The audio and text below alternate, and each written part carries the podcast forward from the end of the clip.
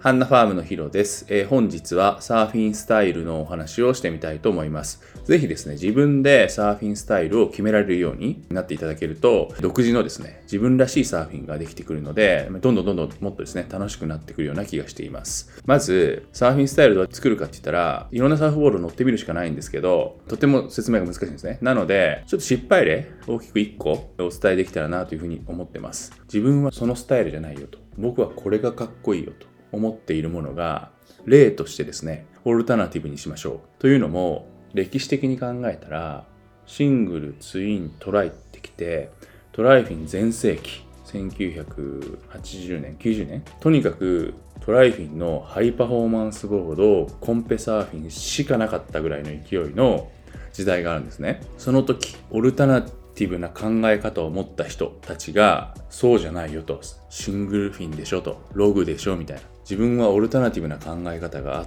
てそういうものを選択するサーフィンスタイルなんだよという人が現れたんですね。要は時代がもうトライフィンしかなかった時代にそういう考えているわけなんですよ。少しずつそれがかっこいいなと思われてきてだんだんだんだんみんながそれを見始めるんですね。そしてもうここ10年の話なんですけど一気にですねオルタナティブなサーフボードの考え方が一般的になってきたって言えるかもしれない。ということは矛盾してますよね。今ハイパフォーマンスボードが好きな人もセカンドボードはシングルフィンとかセカンドボードはツインフィンとかいう方いっぱいいますよね。ミッドレングス持ってる人もいるしロングボード持ってる人もいるじゃないですか。ということはもともとオルタナティブな考え方だったサーフボードが今はオルタナティブではないんですね。要は今は全然オルタナじゃないんですよ。普通なんですよ。一般の人がそれみたいな感じになってる。むしろハイパフォーマンスボードだけで全部の波に1本で行くとかコナミ用もパフォーマンスボールですよ。2インチしか書いてませんよっ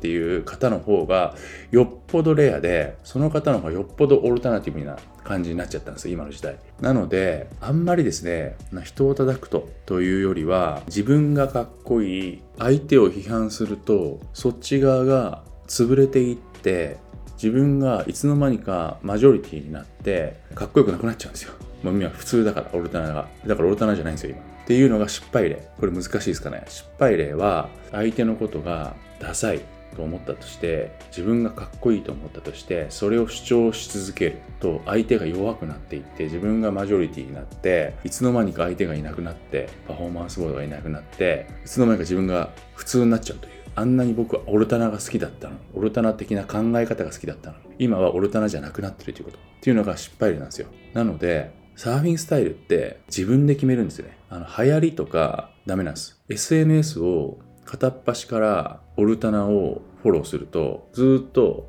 オルタナの投稿が流れてくるんですよ。めちゃくちゃ世界狭いんですね。そうじゃなくて相手を許容してあげる。私がいつも向こう側コンセプトで挙げているうちの理念のですね、3つ目の知らない世界を許容する能力がものすごく難しくて大事なんですね。相手を許容してあげると自分が際立つ。相手を否定していくと相手がいなくなっていって自分がいつの間にかマジョリティになっちゃうみたいな失敗で。なので自分のサーフィンスタイルを確立するっていうことはどういうことかっていうと自分で決めるってこと。流行りとかじゃないし SNS の同じカテゴリーをずっと見続けるっていうことでもないってことでぜひですねシングルフィンツインフィンミッドレングスログショートボードっていうのは所詮言えるぐらいのカテゴリーですよ、まあ、それすらももし試してなかったら、ぜひやってみて、自分で感じて、自分はこういうサーフィンが好きだなっていうところまで感じ取ってもらって、そこに進んでいくと、それは決して流行りの